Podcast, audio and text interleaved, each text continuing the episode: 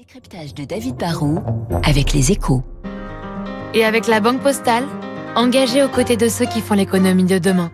Bonjour David. Bonjour Renaud. On manquait d'huile de colza, on manque aujourd'hui de moutarde et aux États-Unis, il manque de lait infantile. Pourquoi les pénuries semblent se multiplier? Ah, Alors c'est vrai, il y a une forme d'accumulation en ce moment, mais, mais il faut avoir, je crois, trois choses en tête. La première, c'est que si on parle beaucoup des pénuries, en fait, on, manque pratiquement de rien. hein. Le, nombre de produits qu'on peut pas trouver en magasin est extrêmement faible.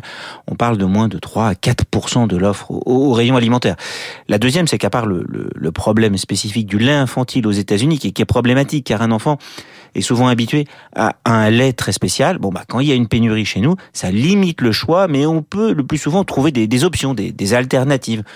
On trouvait plus trop d'huile de colza à un moment, mais on avait de l'huile d'olive ou de tournesol. Et puis, dernier point, c'est qu'il ne faut pas tout confondre. Les causes des pénuries sont multiples. Toutes les pénuries ne se ressemblent pas. Alors justement, quelles sont les causes qui provoquent des pénuries?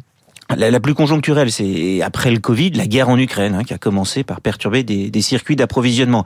À court terme, l'Ukraine et la Russie, qui sont de gros exportateurs de colza, par exemple, n'ont pas pu nous livrer. Fatalement, bah, cela crée un déséquilibre entre l'offre et la demande. La deuxième raison, peut-être, est plus structurelle. On sait qu'entre l'impact du réchauffement climatique et l'interdiction plus ou moins progressive dans certains pays de certains pesticides, on pèse sur les rendements agricoles. Là aussi, il suffit d'une ou deux euh, mauvaises récoltes pour perturber l'équilibre entre offre et la demande. C'est ce qui se passe en ce moment sur les graines de moutarde venues du Canada, par exemple. Et puis, enfin, il y a les accidents. Aux États-Unis, l'usine du premier fabricant de lait infantile a été victime d'un incident sanitaire qui a obligé à stopper la production. David, est-ce que les pénuries sont quand même parties pour euh, s'accentuer? Sur la durée, entre l'efficacité du capitalisme, qui a toujours prouvé hein, qu'il trouvait des moyens pour que l'offre puisse répondre à la demande, les, progrès de la science, qui devraient aussi nous permettre de répondre au double défi du changement climatique et de l'évolution des méthodes de production agricole qui sont nécessaires, je, je suis quand même confiant. Après, il y aura toujours des, des aléas, des, des coups d'accordéon. Quand vous avez le Covid ou une guerre, euh, vous perturbez les mécanismes de production ou de livraison. La, la guerre en Ukraine, par exemple, va avoir un impact aussi sur notre approvisionnement en engrais euh, cette année et l'année prochaine, et cela bah, va peser, peser sur les, sur les récoltes à venir.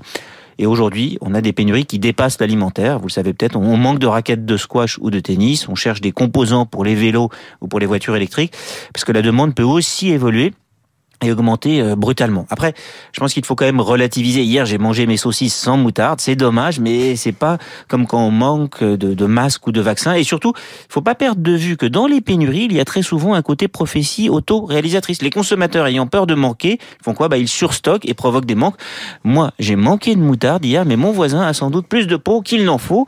Et aujourd'hui, dans les supermarchés, ils commencent à brader l'huile de colza parce qu'après en avoir manqué, ils en ont beaucoup trop. Le décryptage et le bon sens de David Sur l'antenne de Radio Classique. 7h59 dans une minute le journal. Je rappelle mon invité à 8h15. euh, Gallagher Fenwick qui publie Volodymyr Zelensky, l'Ukraine dans le sang aux éditions du Rocher.